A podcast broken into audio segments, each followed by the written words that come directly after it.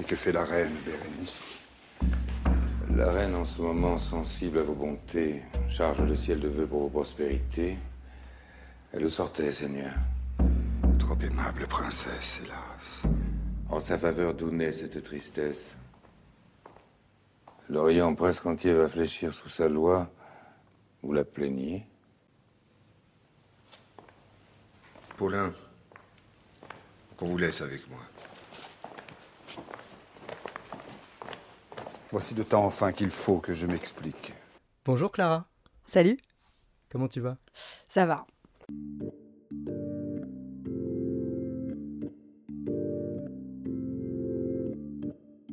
Est-ce qu'il t'arrive de lire des vrais livres? Moi, je lis des romans d'aventure. Mes parents me retiennent parce que sinon, je vais voir les livres. Qu'est-ce qu'il y a eu comme œuvre marquante à ce moment-là? Il y a eu Rimbaud. Tu es venu aujourd'hui pour nous parler de Bérénice, de Racine. Est-ce que tu peux, très rapidement, avant qu'on rentre dans le vif du sujet, nous faire un petit résumé de la pièce? Avec tes mots à toi, il n'y a pas besoin d'être un truc très canonique, juste qu'on sache euh, l'histoire un peu. Euh, oui, alors c'est très simple. C'est l'histoire la plus simple du monde. Bérénice est une reine d'Orient. Titus est le fils de Vespasien, qui est empereur de Rome. Titus et Bérénice sont très amoureux. Vespasien décède, et donc Titus devient empereur de Rome. Problème, euh, qui va être un obstacle majeur pour la suite de l'histoire. La loi de Rome interdit euh, aux reines étrangères euh, de devenir impératrice. Et donc va se mettre en place un obstacle réel à l'union de Titus et Bérénice. Euh, donc c'est la, la politique face à l'amour en somme. Oui, je crois que la première chose euh, qui saute aux yeux, c'est euh, la question du devoir euh, face euh, au cœur, la raison et le cœur, euh, qui semble être une analyse euh, assez simple et aussi euh, très riche en soi. Alors à quel âge et comment tu as découvert euh, cette œuvre-là, cette pièce? J'ai découvert euh, Racine euh, et Bérénice et toutes les autres pièces, euh, je pense, au collège, au lycée, parce qu'on a la chance de, pouvoir euh, les, analyser. On les a, c'est des œuvres canoniques euh, qu'on entend souvent, euh, qu'on analyse, qu'on étudie, tout ça. Moi, le souvenir, le premier souvenir que j'en ai, c'est connaissant déjà l'œuvre, donc je m'en souviens pas, mais je la connaissais déjà, et je suis au CDI au lycée, et je vais choper Bérénice, et je vais ouvrir le bouquin et noter les phrases les plus belles sur l'amour qui n'ont jamais été écrites dans un petit carnet, euh, parce que je suis une adolescente mélancolique et que je cherche désespérément euh, quelque chose d'assez euh, magnifique et superbe pour exprimer des sentiments très intenses que je peux ressentir. Mais je, je me, je rappelle pas d'avoir une histoire à ce moment-là. hein. C'est voilà, c'est voilà, et je me souviens avoir été hypnotisée par la musique, des mots. Et surtout, je me souviens du sentiment d'avoir ouvert ce bouquin sans vraiment savoir pourquoi et d'avoir compris euh, tout ce qui se tramait dans juste le sens des mots qui étaient dits. Parce que la langue de Racine, elle est très simple en fait. Et, euh, et j'étais un peu, euh, j'étais un peu saucée, tu vois. J'étais en mode, euh, putain, ça date du XVIIe siècle, je comprends tout, génial, passerelle entre les siècles, richesse de la littérature, tout ça. Donc c'était un, un beau souvenir, c'est un joli souvenir. Ok, donc plutôt un truc d'adolescence. Absolument. Et euh, c'est euh, cette lecture-là qui, selon toi, été fondamentale ou il y a une deuxième lecture qui est venue derrière un peu euh, ramasser ce qui avait été fait puis donner un, nouveau sens ou c'est toi qui, de ton côté, qui a un peu maturé cette lecture-là Ça traînait dans ta tête et tu t'es dit, mais en fait, Bérénice, quoi. En fait, je pense, en y, en y réfléchissant et en ayant réfléchi à la question un petit peu en amont, que j'ai eu plusieurs lectures successives qui se sont en fait de toute façon entremêlées à chaque fois. Euh, donc j'ai eu plusieurs rencontres finalement avec l'œuvre et euh, donc il y a cette rencontre qui est très adolescente, euh, qui est très liée à l'amour, au sentiment profond et intense qu'on peut ressentir à, cet âge-là. Ensuite, comme tu le sais, puisqu'on était en prépa ensemble, Bérénice, ça a été un, des, un- une des œuvres qui a été un des programmes de l'épreuve de littérature. Donc ça a été une deuxième lecture beaucoup plus, beaucoup, beaucoup plus poussée. Euh, et beaucoup plus euh, aussi portée sur les mots. et qui a ouvert des portes euh, un peu monstrueuses. Et maintenant, euh, et je pense que j'ai une troisième lecture, pas parce que, bon, je l'ai relu euh, un petit peu avant de venir, une, une relecture qui à la fois est, est celle de l'œuvre qui s'adapte à la vie et qui, et qui, et qui nous accompagne, et aussi une, une lecture plus critique, voire même féministe ou, ou politique. Et du coup, euh, je, voilà, je, je pense qu'il y a euh, trois lectures, euh, mais, mais l'œuvre me parle tout autant encore à Clara adolescente et à Clara euh, rationnellement en train de découper des, des Alexandras. C'est un peu euh, ce qui euh, m'amène à cette question-là. Finalement, pour toi, de quoi ça parle, euh, Bérénice? C'est impossible de répondre à cette question. C'est impossible parce que c'est vraiment une œuvre. Euh, La première chose que je dirais, c'est que ça parle d'amour, évidemment. Euh, mais ce qui me plaît le plus dans, dans Bérénice, c'est que ça parle euh, de plein d'autres sujets, que ça parle de la mort, parce qu'on oublie souvent cet aspect-là. euh, en fait, euh, ça naît quand même. euh, Enfin, Titus. euh, alors, c'est pas qu'il s'en rappelle, mais je pense qu'il arrive à une décision qui, à mon sens, dans l'analyse psychologique du personnage, était déjà en fait un petit peu là. Je pense qu'il y pensait avant, parce que c'est, ils disent dans la, dans la pièce, puis même dans les analyses, ça dépend, je me souviens plus, mais qui sont amoureux depuis 5 ans, euh, 12 ans, 11 ans dans certaines, euh, dans certaines lettres et tout. Donc ça dure quand même depuis un petit bout de temps cette histoire. On va pas me faire croire que Titus euh, n'a jamais pensé à... Voilà. Mais il a un peu décalé, quoi, le, souci. Et, et- en fait, euh, bah, toute l'action naît quand même de la mort de Vespasien. Donc il y a quand même une ambiance euh, relativement funeste au début de la pièce. Ça fait huit jours que, Titus... est, fait le deuil de son père, etc. Donc ça parle de, ça parle de mort, de mort des sentiments, donc d'amour évidemment. Ça parle évidemment de raison d'état, mais en fait c'est assez euh, secondaire à mon sens finalement, parce que le drame c'est celui des sentiments. Je pense que ça parle de ce que on peut demander de meilleur aux gens qu'on aime. Et de, de ce qu'on aime, est-ce que aussi de ce qu'on qu'on aime ou pas Parce que moi, un des trucs qui m'a marqué quand j'ai quand été amené à le relire. Bien sûr, je sais ce que tu vas me dire. Mais non, mais pour moi, en fait, c'est une pièce sur la rupture. Oui, alors oui, oui, mais euh, non, mais évidemment, mais en fait, quand j'ai dit amour, euh, pour moi, euh, dans la rupture, il y a de l'amour. hein. Mm. D'ailleurs, euh, ils se quittent euh, Oui. en s'aimant. Donc, de toute façon, la- l'amour n'est. D'ailleurs, euh, Bérénice, dans la première lecture qu'on peut en faire, accepte. Le moment où elle accepte la décision de Titus, c'est parce que Titus euh, lui promet toujours un amour, en fait, euh, éternel. Mais il lui dit, euh, c'est plus compliqué que ça. voilà. Euh, mais oui, bien sûr que ça parle de rupture. Et du coup, dans le mot rupture, il y a raison, mort et amour, qui sont les, les trois trucs qu'on a évoqués là, genre. Raison mort et amour.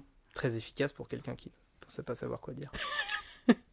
du coup, pourquoi cette lecture euh, qui euh, vient de l'adolescence plutôt qu'une lecture plus tardive, peut-être plus informée, et qui aurait été plus marquante aussi à...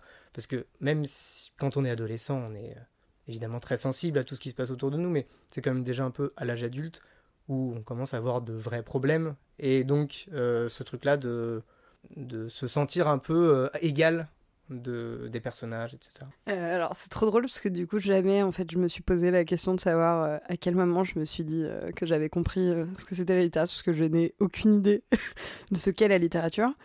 Et en deuxième temps, je suis totalement en désaccord. Je pense qu'on a de vrais problèmes très sérieux d'adultes quand on est ado, voire enfant. En tout cas, c'est ce que je, c'est ce que j'ai ressenti moi euh, dans la, le tragique de la pièce. Il y a quelque chose qui m'a touchée euh, à ce moment-là. Pourquoi je l'ai choisi Parce que en me demandant de quel bouquin j'avais envie de parler, qui était hyper important et tout, j'ai réfléchi, mais deux secondes, en fait, il y a déjà Bérénice qui, qui a popé dans mon cerveau. C'est hyper intéressant parce que je trouve que notamment dans le théâtre classique, alors qui est c'est des espèces de monuments, c'est des trucs, on sait pas trop bien quoi faire avec ça, et en même temps il y a des gens qui sont capables d'une appropriation très grande. Toi, comment tu as eu l'impression de faire ce travail-là d'appropriation, à savoir, est-ce que ça t'est venu très naturellement, c'est quelque chose qui est venu plus tardivement? Euh, L'appropriation, je pense qu'elle s'est faite, euh, mais du plus naturel euh, possible, dans ce CDI, en train littéralement de prendre des phrases pour les faire miennes. Pour l'identification des personnages, je pense que comme je vois cette pièce comme une pièce sur euh, le drame amoureux, euh, et même tout ce qui peut se passer dans la tête des personnages, pour moi, en fait, sont des petits... Pour moi, d'une certaine façon, les personnages sont des voix qu'on peut avoir dans sa tête... euh, je, vois un peu le truc comme ça. J'ai l'impression c'est un peu le bordel. C'est-à-dire que je vois dans le discours de chacun, voilà, ce genre de découpage en fait, euh, de phrases un peu. D'ailleurs, euh, quand on cite euh, Bérénice, euh, quand on parle de Racine, on prend des phrases comme ça. Beaucoup on dit ah oui, c'est l'auteur de euh, nanana, de cette phrase-là formidable, malgré lui, malgré elle et tout ça, qui sont quand même effectivement de très belles phrases. Voilà, La- l'appropriation de l'œuvre, elle s'est faite automatiquement. Après, je me souviens pas de ta deuxième question.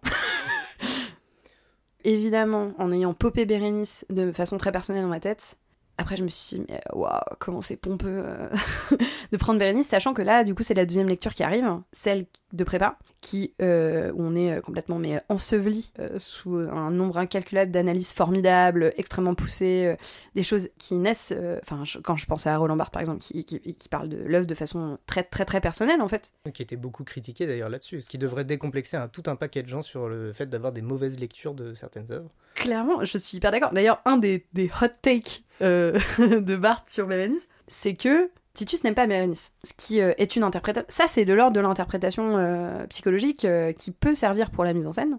Dans l'analyse pure, le texte dit autre chose. D'ailleurs, il y a un autre bouquin qui s'appelle Titus n'aimait pas Bérénice, que j'ai lu en diagonale il y a quelques temps et qui parle de un petit peu autre chose. Mais en fait, je veux dire, je pense qu'un des trucs qui revient dans l'analyse sur souvent de la pièce, c'est c'est plus compliqué que ça. euh, en fait, euh, il est lâche. Bah, il y a tout le dilemme euh, autour de ça, de dire en fait à partir de quel moment c'est, puisque c'est une pièce sur la parole, ce qui est avant la parole, est-ce que ça existe vraiment, la question de l'ineffable, etc. Et donc effectivement, à partir de là, on peut faire des analyses euh, autant qu'on veut, on peut très bien se dire ce qu'il dit, est-ce que ça a, euh, a valeur euh, d'existence, et puis, on peut très bien effectivement considérer que c'est un gros lâche. Moi, en fait, ce qui me plaît dans la pièce, c'est l'hésitation, les errements, l'impossibilité du langage, tout ça. Moi, j'aime l'analyse, elle me parle, qui dit que c'est une pièce sur l'impossibilité de trouver les mots ou le, le temps qu'on va mettre pour trouver les bons mots qui soient entendus. Voilà. Moi, ça me plaît, euh, ça me parle et je trouve que c'est très adapté. Ça, ça, met en, ça fait résonner euh, tout ce qui est dit dans la pièce de façon très intéressante. Voilà, c'est comme ça que je vois les choses. c'est un peu un idéal communicationnel à certains égards, c'est-à-dire que, tu l'as dit tout à l'heure, c'est un peu ces voix-là qu'on a en tête. euh. Là, c'est comme si toutes les pensées qu'on avait très contradictoires s'exprimaient tout aussi bien les unes que les autres, et donc nous mettaient bah, face à un dilemme, de se dire, si j'avais autant d'arguments pour chaque pensée, qu'est-ce que j'en viendrais à décider? Mais on en a en fait. Moi je pense que euh, là le plaisir qu'on a, que j'ai personnellement à lire cette pièce et que je vais retrouver dans d'autres bouquins, c'est des gens qui font un meilleur travail que moi pour développer avec une grande beauté et beaucoup de beaucoup de, choses intéressantes et de, fils qu'ils n'arrêtent pas de, tirer. Ils lâchent aucun, aucun fil, tout est tiré en même temps, c'est monstrueux et tout. C'est ce plaisir-là, en fait, de voir quasiment un travail de mise à plat, euh, esthétique, euh, sentimental, et qui nous est donné comme un cadeau quoi. Moi c'est vraiment euh, c'est- ça que j'ai ressenti euh, quand j'avais euh, 14 ans je pense. Ce truc de waouh. C'est vachement bien dit. C'est vachement bien dit, c'est un sentiment euh, très puissant en fait parce que c'est d'ailleurs c'est ce qu'on dit euh, généralement quand euh, n'importe qui qui cite des auteurs comme ça, c'est parce que c'est vachement bien dit. Ça touche quelque chose de, de vrai, c'est pas superficiel. Il y a quelque chose qui ils ont ils ont touché un truc mais en mieux. Oui, et du coup, bah, j'ai l'impression, je le dis à chaque épisode, donc je le dis encore une fois, c'est Boileau, c'est l'eau sublime, c'est euh, quand quelqu'un dit non pas quelque chose de nouveau, mais dit quelque chose que tout le monde a, que tout le monde connaît, il le dit juste mieux. Euh, en fait, euh, on vous demande pas d'avoir des idées nouvelles, on vous demande juste de dire à la perfection les idées que tout le monde a. Juste. Et, et les stand-uppers l'ont très bien repris. Je sais pas si vous avez remarqué. bah voilà, c'est exactement la même chose. C'est quelqu'un qui va nous faire rigoler avec une situation qu'on a tous vue qui nous amuse dans notre coin, mais sauf que là, lui, il le dit, ah, putain, avec la bonne punchline et tout. Voire il les vole à d'autres. Mais euh, je sais pas. On peut tirer sur Gad. Elmaleh, on se pose Ça dénonce. aucun problème. Ok. Un autre aspect qu'on n'a pas du tout exploré encore, parce que c'était presque naturel, mais alors qu'en fait, ça ne l'est potentiellement pas du tout. Pour toi, c'est évidemment une lecture, alors que c'est une pièce de théâtre. Euh, quel rapport tu as à la mise en scène, aux adaptations Est-ce que pour toi, c'est que une lecture? Euh, non. c'est beaucoup une lecture parce qu'en fait on a, on a quand même moins l'occasion d'aller au théâtre, euh, mais surtout euh, durant ces, ces derniers temps ces deux dernières longues années. N'importe qui qui lit n'importe quoi s'imagine une scène en fait dans sa tête. Donc on pourrait faire une méta-analyse qui dirait qu'en fait, euh, bon, euh, chacun est un peu metteur en scène de la lecture qu'il est en train de faire. Euh, là, le truc un peu, un peu particulier, c'est que c'est un texte qui est fait pour être mis en scène, puisque c'est un texte de théâtre, et que des réflexions qui vont produire d'autres textes vont être écrites pour euh, porter une mise en scène et tout. Et ça, c'est super cool. Et j'adore euh, voir quelle va être la nouvelle mise en scène. Je crois qu'il y en a eu une en 2018 récemment. euh, je, suis nulle, hein, je, je sais pas du tout ce qui se passe au théâtre contemporain ces temps-ci. Mais euh, non, non, euh, je, le vois comme une pièce et comme une lecture, mais c'est un peu comme une adaptation et sa lecture, c'est-à-dire que c'est deux choses tout à fait différentes. C'est-à-dire que quand il y a une mise en scène pour moi, ça devient quasiment une nouvelle œuvre. D'ailleurs, quand c'est des euh, mises en scène filmées, des captations, euh, des adaptations cinématographiques et tout, euh, bah en fait les gens ils coupent des lignes. Euh, il y a des personnages qui sont pas là. Bon, là, il y a trois personnes. Allez, il y a les confidents, mais en vrai, il y a trois personnages. Euh, bon, il n'y a pas grand chose à couper niveau rôle, mais par contre, niveau coupe, ouais, ouais, il y, a des- y a des coupes à faire. Et en fait, ça devient une nouvelle œuvre. On fait résonner des trucs euh, différemment. Il y a même des petites libertés qui sont prises avec les Alexandrins et tout, et c'est cool, quoi. Bon, ça ne t'aura pas échappé, mais évidemment, euh, quand on était en prépa, il y avait Bérénice, mais il y avait aussi Aurélien. Et Ça y est, Ça y est, on est arrivé au moment, au moment que moi. Maximilien Non, attend depuis le début. je demeurais longtemps errant dans ces arrêts, et puis même finalement toute la trajectoire d'Aurélien qu'on va pas euh, spoiler ici ou quoi, mais en tout cas y a, j'ai fait le rapprochement là alors que je l'avais pas fait en prépa, c'est fou, euh, de toute la dimension, alors pas exactement le trio euh, amoureux, il y, a- il y aurait pas, un- c'est pas, c'est pas, ça, ça se répond pas exactement au niveau Mais, du truc. mais- parce qu'il n'y a pas de trio amoureux en vrai hein, dans Oui, Bérénice. Enfin, genre, il y, a- y Antiochus qui, aimerait, qui- qui aimerait se bien que ce soit un trio. Mais, euh, mais en, mais en soi, euh, en soi, il y a quand même ce truc-là de, le, disons, le dilemme amoureux. Alors sans euh, nécessité politique, même si à la fin d'Aurélien, il y a quand même des nécessités politiques qui Ouais, ouais. achèvent de les éloigner. Et ils sont plus dans l'histoire que Bérénice et Titus. Ouais. Aurélien et Bérénice. Mais en définitive, il y a quand même un- une décision qui est prise, sans doute beaucoup plus par Bérénice, qui est le vrai personnage fort de ce roman. Et d'ailleurs, comme Je- dans Bérénice de Bérénice et Titus, Voilà. euh, qui est pas le seul personnage, mais celle qui prend la décision en vrai de vrai. C'est ça. Enfin, c'est une pièce qui est très matricielle dans le sens où c'est un noyau euh, qui, qui se déploie de plein de manières différentes, dans des adaptations très différentes. Évidemment euh, au théâtre dans les mises en scène, mais aussi bah, avec un côté. Enfin, c'est. C'est presque une proto-œuvre pour euh, Aurélien que, euh, que Bérénice. Je, je sais pas si tout le monde connaît Aurélien, donc euh, peut-être tu peux faire un genre deux trois phrases sur euh, c'est quoi, pour qui, comment, what's going on, tu vois. C'est un très bon roman de Louis Aragon. Mais grave. écrit pendant la guerre, qui revient sur les années, disons les années folles, qui suit un personnage un peu désemparé, très traumatisé par la guerre, qui vit une histoire d'amour empêchée, disons-le comme ça, avec une dame qui s'appelle Bérénice et qui est, on va pas se mentir, en tout cas à première vue, Franchement laide. franchement laide. hein. on s'éloignerait presque, mais en fait non, on ne s'éloigne pas du tout. Quand je parlais des mises en scène et des adaptations, c'était aussi pour euh, te poser la question des souvenirs de conditions de spectatrice ou de lectrice de Bérénice. C'est quoi? Euh, eh ben, c'est fou, j'y ai pas dû penser évidemment. Euh, je ne crois pas avoir de souvenir d'avoir vu euh, en vrai de vrai. J'ai vu des vidéos, de- des captations de pièces et tout, mais j'ai pas vu en vrai de représentation de Bérénice. Peut-être que si, mais je me souviens pas. Les souvenirs que j'ai, c'est beaucoup de gens qui lisent des monologues. Euh, c'est des souvent voilà c'est des extraits qui sont pris dans les cours de théâtre euh, pour s'entraîner pour le représenter tout ça voilà c'est souvent ça et, et du coup j'aime bien ça enfin j'aime bien penser à cette représentation là parce que il s'agira toujours de pos- poser la question au comédien. Bon ben c'est quoi ta quoi ta prise sur le truc? Euh, qu'est-ce que tu penses que Bérénice pensait à ce moment-là? C'est peut-être moins riche euh, quand j'y pense maintenant que d'autres pièces de de Racine euh, au sens où elle est très courte. Donc en fait, moi j'ai l'impression que c'est quand même plutôt clair ce que les personnages euh, ressentent. Enfin, le, le turmoil qu'ils peuvent avoir est, est- est assez clair et tout ça. Euh, je pense à une. Là par exemple, je pense à un ancien cours de théâtre où une, où une nana avait. euh, Enfin, une femme, très grande comédienne, je ne sais plus. Je sais plus comment elle s'appelle. Mais elle avait. elle avait elle s'entraînait sur Phèdre, elle était excellente et tout. Mais voilà, Phèdre, c'est aussi un autre rôle. Et c'est des monologues encore plus longs. Parce que là, la pièce de, de Racine, elle est très très courte, en fait. Elle, elle fait cinq actes. ça pourrait tenir en 10 minutes, en vrai de vrai. Mais c'est ça qui est étonnant, c'est que il y a presque un côté paradoxal parce que d'un côté, il y a euh, le fait que ce soit une pièce très rapide à lire, etc. Et en même temps, les souvenirs que tu as, c'est pas la pièce euh, en entier, ce sont des extraits, des monologues, comme si en fait on pouvait un peu éclater la pièce et en extraire un monologue qui contiendrait presque toute la tension dramatique de, euh, de l'œuvre, ou au moins suffisamment pour qu'on puisse interroger le comédien, la comédienne sur bon, alors qui, euh, qu'est-ce qui se passe dans la tête de Titus par rapport à Bérénice et Antiochus, etc. C'est un, truc qui est vachement analysé. C'est une façon d'analyser l'œuvre qui est beaucoup utilisée. C'est-à-dire que par exemple, quand on fait des. C'est très con, mais quand on fait des commentaires littéraires, qu'on soit euh, en- au collège ou en prépa, on prend des extraits Et il y a l'extrait canonique, euh, il y a le, le, moment de, de bravoure, il y a tout ça. Euh, là, on parlait des extraits pour s'entraîner, qui sont des bouts de monologue qu'on va couper, qu'on va machin, qu'on va adapter à la lecture du comédien.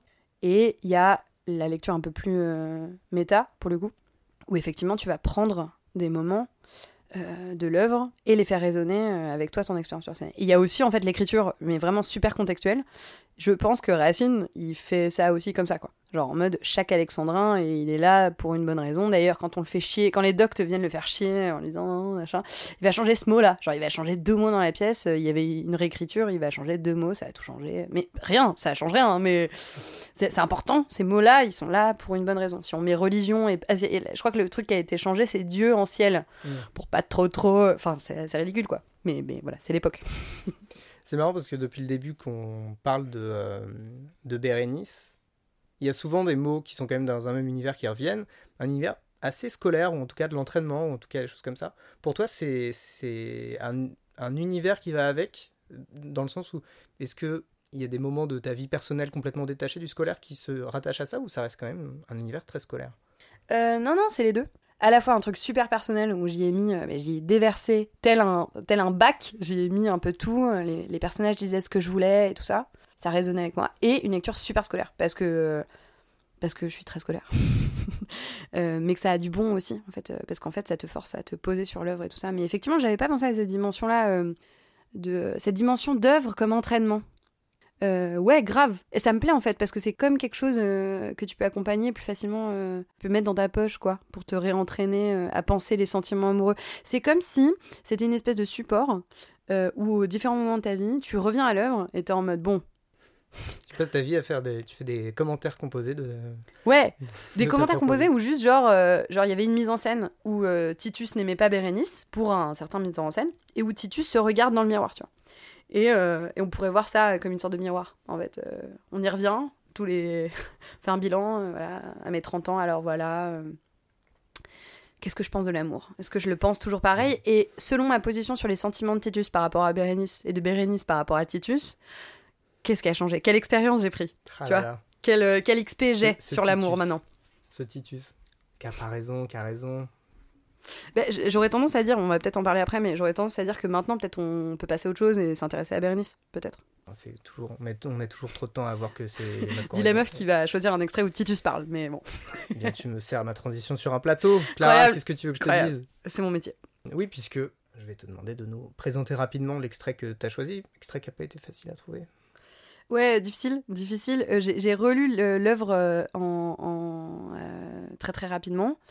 Euh, J'avais des trucs en tête que je voulais, mais et bah là, euh, très bonne, très bonne, qui me qui me parlait parce que scolairement, je me souvenais que c'était important, mais en vrai, il me parle moins. C'est de, de beaux, de beaux passages, mais ça me parle moins.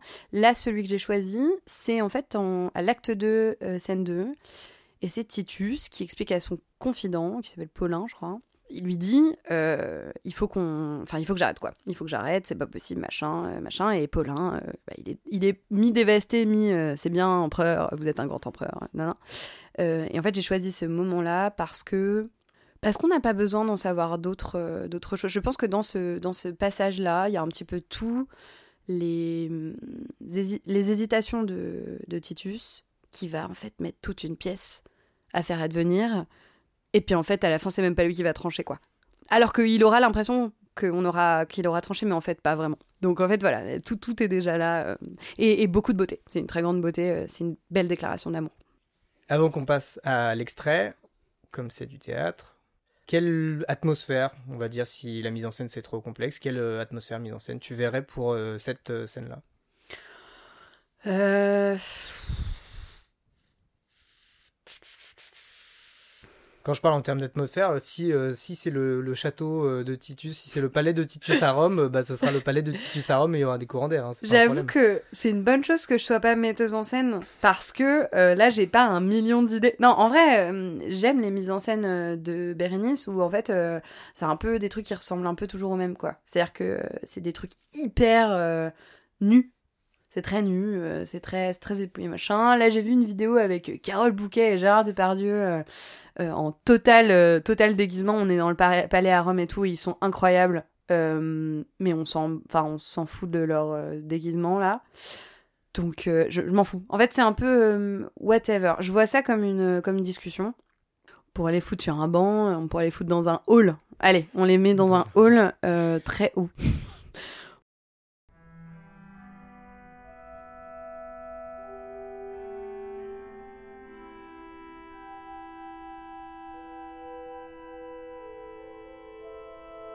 Hélas, à quel amour on veut que je renonce Cet amour est ardent, il le faut confesser. Plus ardent mille fois que tu ne peux penser, Paulin. Je me suis fait un plaisir nécessaire de la voir chaque jour, de l'aimer, de lui plaire. J'ai fait plus, et je n'ai de secret à tes yeux. J'ai pour elle cent fois rendu grâce au Dieu d'avoir choisi mon père au fond de l'Idumée, d'avoir rangé sous lui l'Orient et l'armée, et soulevant encore le reste des humains, remis Rome sanglante en ses paisibles mains. J'ai même souhaité la place de mon père, moi, Paulin, qui cent fois, si le sort moins sévère eût voulu de sa vie étendre les liens, aurait donné mes jours pour prolonger les siens, tout cela, qu'un amant sait mal ce qu'il désire. Dans l'espoir d'élever Bérénice à l'Empire, de reconnaître un jour son amour et sa foi, et de voir à ses pieds tout le monde avec moi. Malgré tout mon amour, Paulin, et tous ses charmes, après mille serments appuyés de mes larmes, maintenant que je puis couronner tant d'attraits, maintenant que je l'aime encore plus que jamais, lorsqu'un heureux hymen joignant nos destinées peut payer en un jour les vœux de cinq années, je vais, Paulin, au ciel puis-je le déclarer? Quoi, Seigneur? Pour jamais je vais m'en séparer. Mon cœur en ce moment ne vient pas de se rendre. Si je t'ai fait parler, si j'ai voulu t'entendre, je voulais que ton zèle achevât en secret de confondre un amour qui se tait à regret. Bérénice a longtemps balancé la victoire, et si je penche enfin du côté de ma gloire, crois qu'il m'en a coûté pour vaincre tant d'amour. Des combats dont mon cœur saignera plus d'un jour. J'aimais, je soupirais dans une paix profonde. Un autre était chargé de l'empire du monde. Maître de mon destin, libre de mes soupirs, je ne rendais qu'à moi compte de mes désirs. Mais à peine le ciel eut rappelé mon père, dès que ma triste main eut fermé sa paupière, de mon aimable erreur, je fus désabusée. Je sentis le fardeau qui m'était imposé. Je connus que bientôt, loin d'être à ce que j'aime, il fallait, cher Paulin, renoncer à moi-même. Et que le choix des dieux, contraire à mes amours, livrait à l'univers le reste de mes jours. Rome observe aujourd'hui ma conduite nouvelle. Quelle honte pour moi, quel présage pour elle, si dès le premier pas renversant tous ses droits, je fondais mon bonheur sur le débris des lois. Résolu d'accomplir ce cruel sacrifice, j'y voulu préparer la triste Bérénice, mais par où commencer? Vingt fois depuis huit jours, j'ai voulu devant elle en ouvrir le discours. Et dès le premier mot, ma langue embarrassée dans ma bouche vingt fois à demeurer glacée. J'espérais que du moins mon trouble et ma douleur lui feraient pressentir notre commun malheur. Mais sans me soupçonner, sensible à mes alarmes, elle m'offre sa main pour essuyer mes larmes et ne prévoit rien moins dans cette obscurité que la fin d'un amour qu'elle a trop mérité. Enfin, j'ai ce matin rappelé ma constance, il faut la voir, Paulin, et rompre le silence. J'attends Antiochus pour lui recommander ce dépôt précieux que je ne puis garder jusque dans l'Orient, je veux qu'il la ramène. Demain, Rome, avec lui, verra partir la reine, elle en sera bientôt instruite par ma voix, et je vais lui parler pour la dernière fois.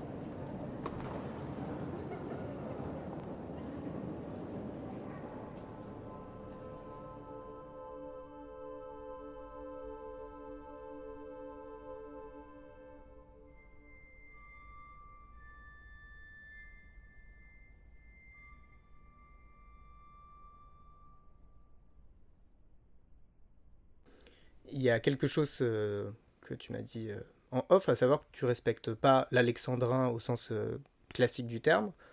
Pourtant, c'est une langue qui te touche énormément. C'est quoi ton rapport à cette langue-là de Racine? Euh, alors, j'ai dit que je la respectais pas parce que c'était pour me prémunir de, de critiques ou quoi. Mais il n'y en aura pas évidemment des critiques parce qu'on est en 2022. Et que Donc, arrêtez. Personne n'écoute ce podcast, il me commente. Donc, Pour l'instant, mais après, tu vois. Euh, donc, l'alexandrin est très important pour moi parce qu'il est hypnotique en fait. Il est balançant, il est. euh, voilà. Le truc, c'est que je vais essayer du mieux que je peux, et c'est comme ça que je le lis. euh, puis c'est comme ça qu'on fait, qu'on lit l'alexandrin, de comprendre ce que je suis en train de dire. Et du coup, en fait, parfois, je me laisse un petit peu emporter. Euh, Il y a des alexandrins qui sont coupés sur plusieurs phrases et tout. Et en fait, on a un peu perdu le début de la phrase, mais il faut savoir vraiment ce que la personne est en train de le dire, de dire, et pas juste. Nanana, nanana, nanana, Ouais. nanana, nanana. Mais, mais c'est super hein, comme balancement, vraiment, euh, c'est très beau. Et euh, c'est en fait c'est un peu virtuose, quoi. Il fait des, des trucs un peu, un peu stylés.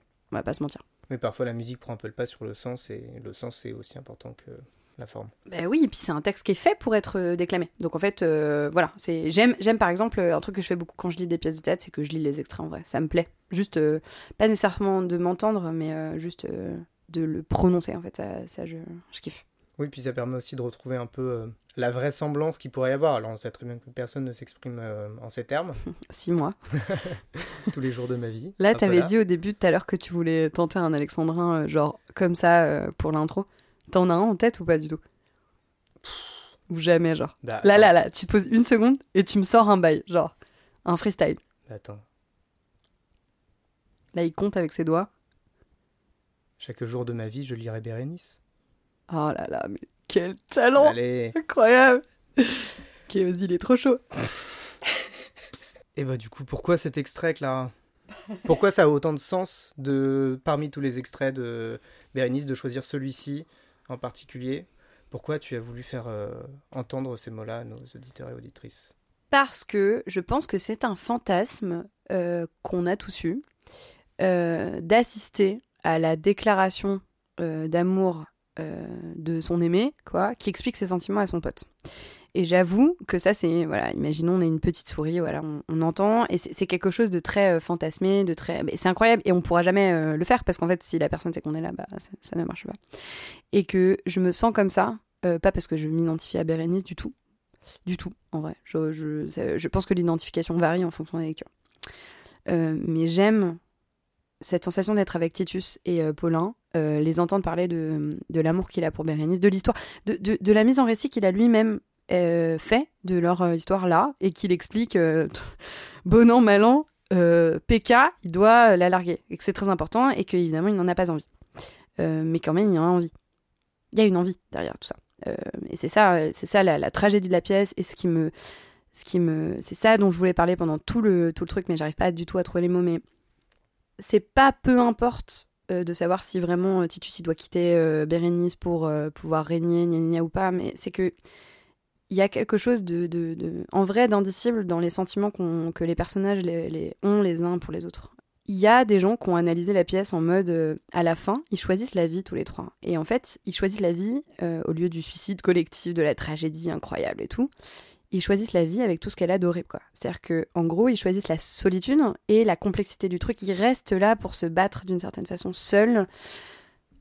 Et on en saura plus, euh, voilà, au prochain épisode, quoi. Oui, C'est Et- c'est le, c'est le. Attends, je l'ai noté. Adieu, servons tous trois d'exemple à l'univers. Oui, oui, hein, bon, alors c'est super stylé, euh, évidemment, euh, voilà. Mais elle a une façon de. Enfin, il y, a- eu des, interprétations qui ont été faites, euh, euh, enfin, des interprétations, je veux dire, de comédiens, où, voilà, Bérénice, elle a un côté très, à la fin, de, de bonne élève, finalement. Et. Enfin, de bonne élève, de, personne très morale. Dans la pièce de Corneille, de, du coup, qui est Tite Bérénice, la légère différence de fin, c'est que le Sénat accepte que Bérénice épouse euh, Titus, mais grande, euh, grande princesse, grande grand personnage moral, elle dit non, euh, je vais entraver ton pouvoir, non, non.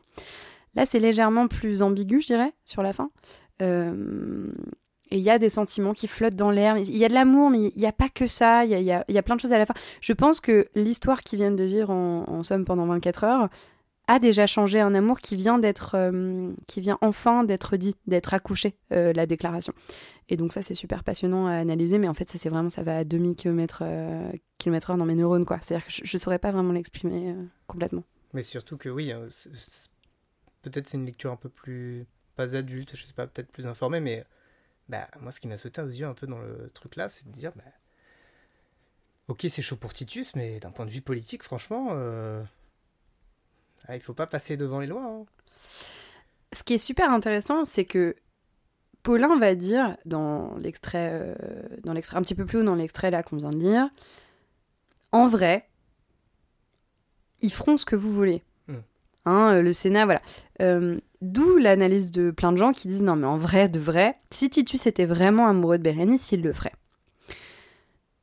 Et c'est là où le bas blesse, parce que je suis pas d'accord. Enfin, c'est plus compliqué que ça, mais effectivement, il y a la raison d'État, genre, il veut pas menacer la stabilité du pouvoir. Très bien, mais il y a un truc un peu plus compliqué. C'est-à-dire que dans l'histoire, Titus, c'est plutôt, il est représenté comme genre un prince qui a euh, pris du bon temps pendant un, bout de sa vie et qu'après, soudainement, au moment où il devient empereur, il a un sens moral qui fait qu'il il fait de bonnes réformes. C'est un bon empereur, c'est un- c'est quelqu'un de. Je sais pas si on peut dire qu'il a de l'empathie, j'en sais rien, je connais pas Titus. Mais bon, il, va en tout cas faire des mesures qui prennent cette valeur-là auprès de ses sujets. Bon. Dans l'idée, on peut se dire que c'est l'histoire avec Bérénice qui lui permet d'arriver à ce sens moral, en fait, d'arriver à, euh, à ce sens du devoir et tout ça. Et c'est pourtant pour ça, et grâce à ça, qu'il va comprendre tout seul hein, qu'il doit euh, partir. Et pour moi, et qu'ils doivent se séparer. Et pour moi, du coup, il y a a d'autres sentiments qui prennent, euh, qui prennent le pas, qui sont pas seulement ceux du devoir. C'est-à-dire que je pense pas que Titus, il est hunger of power. Il est pas présenté comme ça. Il est présenté comme quelqu'un qui sait qu'au fond, ce serait un peu trop compliqué et qui veut pas menacer une confiance qu'il a déjà avec ses sujets, avec son Sénat et tout. Et en fait, c'est, en fait, c'est très chiant et c'est quelque chose de très, mais très très, mais hyper, hyper réaliste. C'est très réaliste dans l'expression des sentiments. C'est-à-dire qu'il y a des gens qui vont se quitter dans la vie là en 2022 pour ça, Euh, pour des choses euh, qui n'ont pas ce truc que moi j'ai eu comme, euh, comme, comme révélation dans ma vie au cours de ma vie, de mes histoires et tout, c'est que l'amour en tant que tel n'est pas nécessairement suffisant à faire en sorte que l'histoire soit réussie. Et pourtant, le tragique de l'histoire, c'est qu'ils sont amoureux, qu'ils sont pas ensemble. Et, même là, là, ce que je viens de dire n'en- ne- ne- n'enlève rien à la tristesse majestueuse de cette séparation. Mais c'est ça que je trouve très euh, beau, la dimension universelle que peuvent avoir ce genre de pièces. C'est que, oui, on met la raison d'État, mais on le met comme euh, principe objectivement compréhensible qui peut faire concurrence à l'amour. Ouais. Mais ça, c'est au niveau le plus haut. Mais sauf qu'on sait très bien que nous tous, dans nos vies, on peut se retrouver confrontés sans avoir une raison d'État, une raison autre que la raison amoureuse qui vient mettre en péril euh, euh, une relation, un sentiment, et qui va nous... Le simple fait que ce soit un caillou dans la chaussure va nous va entraîner tout un tas de réflexions. Ouais, je suis trop d'accord. Oui, c'est ça. C'est ça. Mais du coup, on n'en a pas parlé, on devait en parler. Et alors Bérénice, qu'est-ce qu'elle a de, de magnifique Et le mot a été glissé tout à l'heure, dimension féministe. Est-ce que tu pourrais un peu gloder là-dessus? Euh, en tout cas, une lecture féministe qu'on pourrait faire.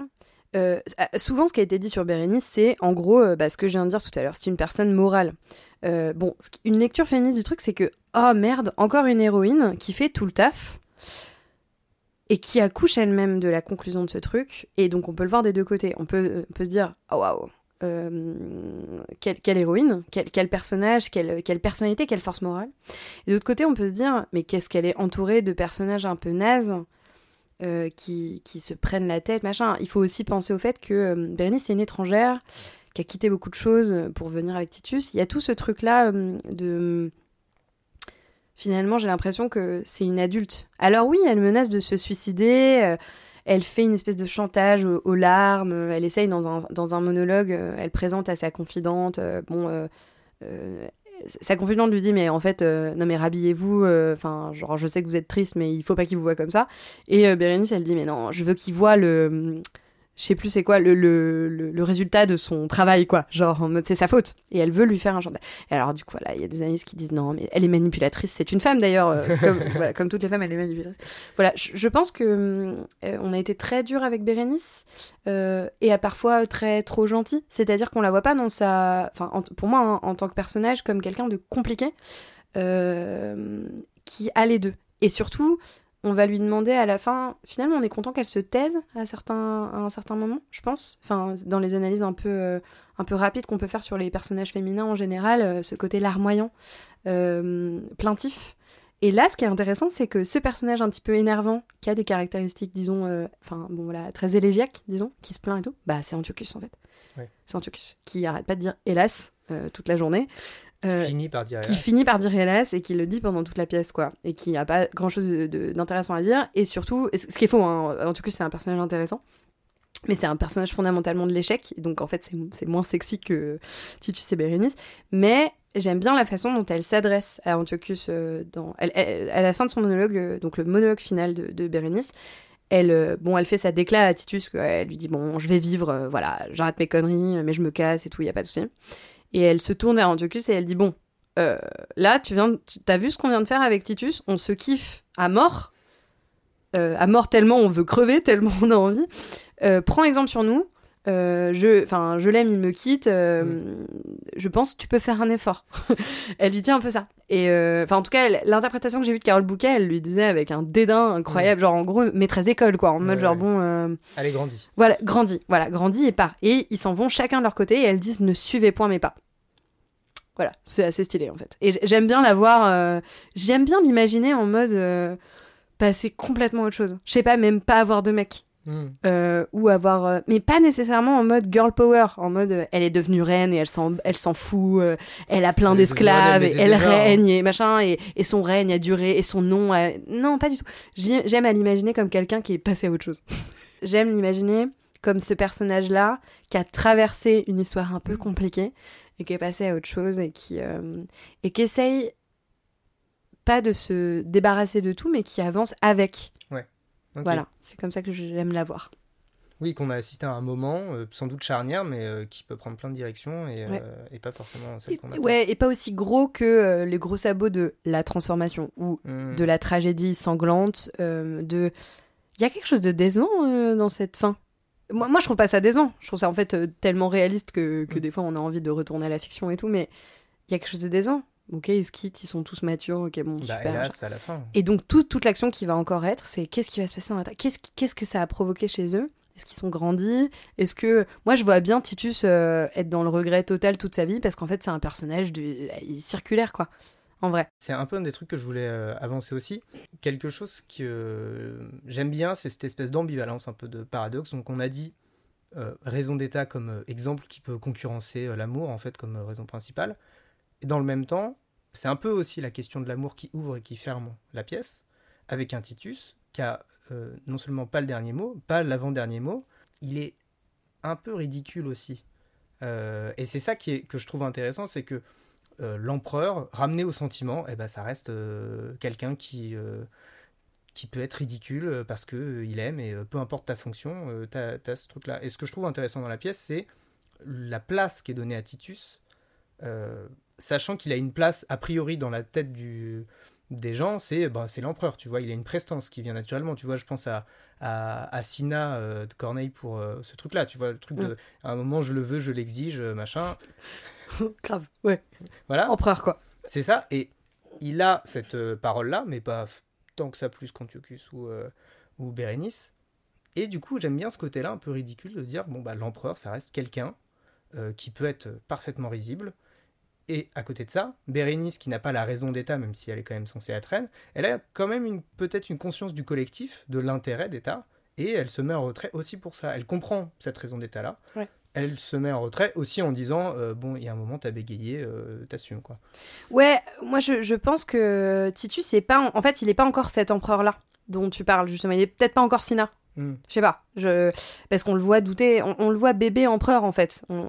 Et euh, c'est super intéressant, il y en a pas beaucoup des moments comme ça où, justement les personnages pas encore complètement euh, définis par leur statut. Finalement, Bérénice, elle est définie par son statut, euh, genre de l'extérieur. Mais elle, elle, se. Enfin, tu l'entends pas, tu les entends pas flexer toute la journée sur leur royaume, leur terre, le- leur, leurs impôts et leur gloire, en fait. T'entends Titus parler de la gloire qu'il devrait avoir s'il fait les choses bien. Et ça, c'est une, chose. euh, moi, ça me va en fait. Enfin, je veux dire, ils discutent de ça. C'est des préoccupations qu'ils ont. Euh, je les vois comme étant en devenir, en, constant, en constant devenir. euh, Avec aussi une, une part belle qui est donnée à l'imprévu. Tu parlais tout à l'heure de la mort. euh, quand on a fait la description, ça m'a, ça m'a fait penser à tous ces, ces destins. Alors dans ma tête, c'est très euh, 19e, 3e République de...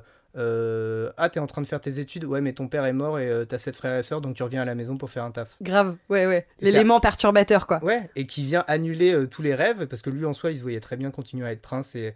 Alors, même si ça faisait 5 ans qu'il était avec Bérénice et qu'il n'y avait pas ce truc-là, mais en soi, lui, il se voyait bien continuer comme ça. Ouais. Et qu'il y a l'élément perturbateur qui va faire qu'il est soit obligé de step up, soit de trahir un peu sa fonction en Ouais. changeant les lois, quoi. Euh, moi, j'aime bien parce que ils en parlent un moment. Euh, Titus, il dit Oh là là, qu'est-ce que j'étais heureux quand Vespasien était encore en vie, je donnerais tout machin. Et Bérénice le coupe en disant euh, Oui, mais en fait, c'est bon là. Genre, on n'y est plus. euh, on est dans le maintenant. Qu'est-ce que tu es en train de me. Enfin, reviens ici maintenant. euh, reviens, parle-moi du présent. Donc, je pense que c'est des personnages qui, de toute façon, prenaient déjà des directions différentes en fait. Ça, c'est super intéressant à analyser. À quel point c'est vrai dans la vie que la mort elle est là, elle nous entoure, euh, elle nous embrasse en permanence, elle est imprévisible, elle produit des dégâts collatéraux fondamentaux, et je pense que les êtres humains sont faits pour ça. Ils sont faits, alors je vais pas faire un discours anthropologique à la con en mode euh, on est là, en fait, euh, c'est pourquoi rien, on est la plus grosse espèce, parce qu'on sait s'adapter. Bon, oui, oui, mais psychologiquement, il y a un trou qui est laissé par l'absence et par l'absurdité complète de la mort. Moi, j'en suis toujours pas revenue hein, de cette annonce euh, du fait qu'on va mourir. Je, enfin, je, veux dire que je suis toujours Spoiler, pas. sympa. Pardon, oui, pour ceux que je, que je spoil. Euh, mais voilà, j'en reviens toujours pas et je pense que c'est quelque chose qu'on va, euh, qu'on va sans cesse travailler dans, dans la vie et que la réaction par rapport à la mort, elle est, euh, elle est toujours salutaire, en fait, parce qu'en fait, on réagit. Mm. Je pense qu'il n'y a rien de plus flippant que quelqu'un qui est en catatonie totale. Euh, les gens vont venir le gifler, en fait. Euh, et que la mort provoque nécessairement une suite d'actions sans fin. D'ailleurs, on a l'impression qu'il y en a trop, en fait. C'est-à-dire qu'on se dit, euh, putain, quelqu'un est mort et en plus, je dois continuer à vivre. Qu'est-ce que c'est que cette connerie enfin, Double peine. Voilà. Et, et en fait, y a, et je vois ça de façon assez belle. Ça me dérange pas du tout. Et je trouve ça hyper logique que beaucoup de romans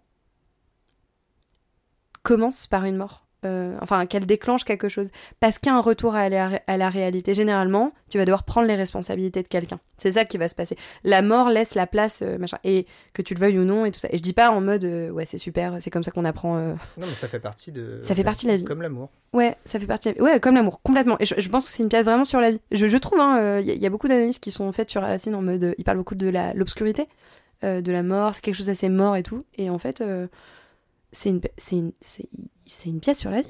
À la fin, ils se disent, euh, Ils on pas. continue. Ouais. Alors qu'il y a rien qui leur donne envie de le faire. Mais puis alors qu'on est hyper habitué dans les tragédies à ce qu'il y ait une effusion de sang complète euh, Ouais, avec euh, tout le monde qui meurt et l'autre Ouais. qui dit ah non je vais mourir de tristesse et ah machin. Mais on n'y croit même pas. Il y a un moment où tous les trois, il y a un moment où ils sont un peu, euh, un peu sur la même longueur d'onde tous les trois, c'est que tous les trois menacent de suicider à la suite. Euh, voilà. Et moi, je suis très contente que ce soit pas le cas. Avant de passer à la conclusion, est-ce que tu as quelque chose à ajouter? Parce que tu voulais dire énormément de choses, tu me l'as dit. Tu as dit énormément de choses, si ça peut te rassurer. Est-ce qu'il y a quelque chose qui aurait échappé euh, À mon œil acéré. Ah là là, sûrement. bah, C'est très bien. Voilà. Évidemment, en fait. Évidemment. Tout, tout, tout m'a échappé. Tout m'a échappé. Euh, mais c'est très bien comme ça. Et bah voilà. Pour ceux qui veulent continuer, il y a ton blog bérénice.fr, C'est ça. C'est ça. Euh, c'est moi hein, qui gère la page, la, la fanpage Instagram de, les Bérénice. autour de Non, Bérénice. non, pas du tout. C'est une pièce que j'espère pouvoir relire euh, et oublier. Euh, parce que. euh, alors, je sais plus qui avait dit ça, et puis en fait, j'étais tout à fait d'accord il y a très longtemps. Euh, ce qu'on souhaite à ce qu'on souhaite à Bérénice d'une certaine façon, et ce que Titus souhaite, et ce que Antiochus souhaite, tout le monde souhaite oublier en fait. Tout le monde est en train de travailler du plus fort qu'ils peuvent vers euh, un oubli salvateur euh, de cette histoire, comme, comme l'histoire d'amour, comme, comme une sorte de digestion euh, qui attend. Et en fait, euh, j'espère que dans genre 10-15 ans, ou même euh, plus tard, sais rien, je me dirais, ah oui, c'est vrai, euh, Bérénice, c'est fou, non? Et voilà. Et en fait, et du coup, peut-être que là, j'aurais été en, en total diapason euh, avec cette œuvre, tout, tout en sachant que je l'aurais intégrée à moi comme euh, un truc organique euh, qui a rentré et puis c'est digéré, quoi.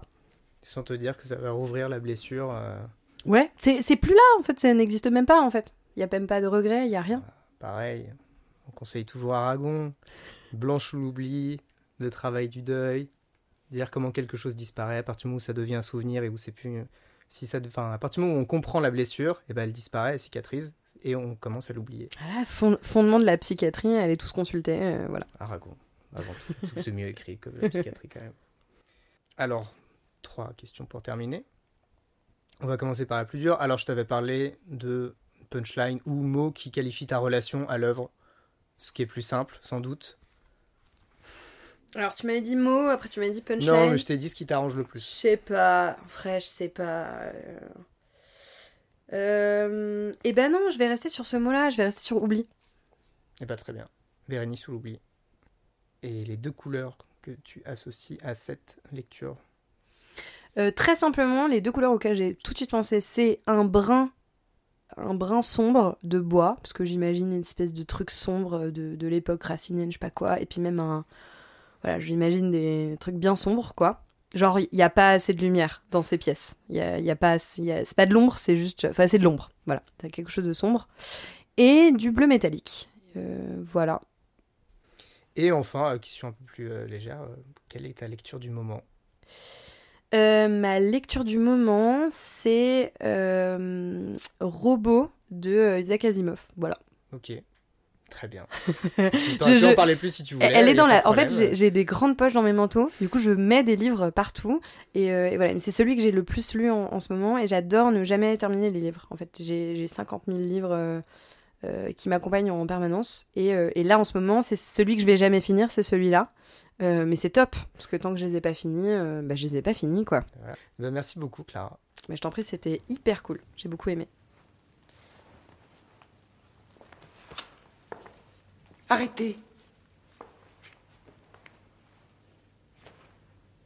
Arrêtez. Prince trop généreux, en quelle extrémité me jetez-vous tous deux? Soit que je vous regarde ou que je l'envisage partout du désespoir, je rencontre l'image. Je ne vois que des pleurs. Et je n'entends parler que de troubles, d'horreur, de sang prêt à couler.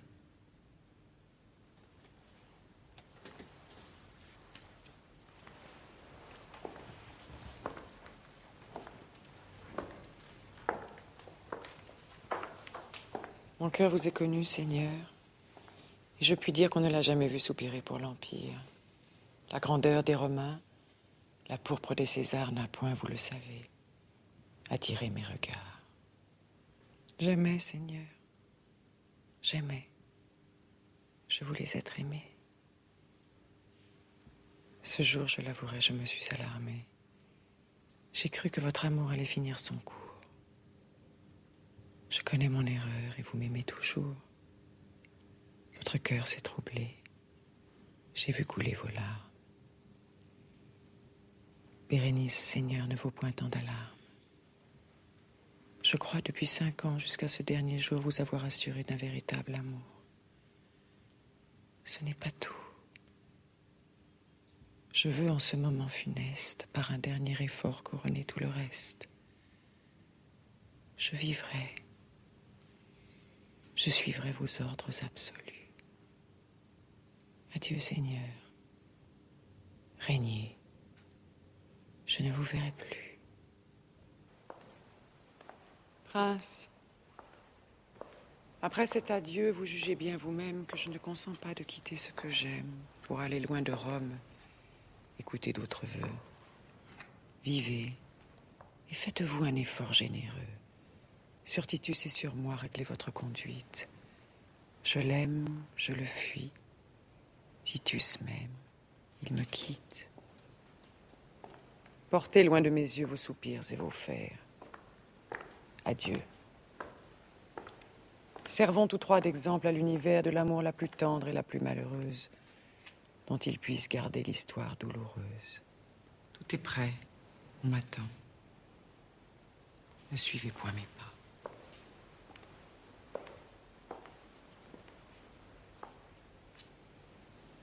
La dernière fois. Adieu Seigneur.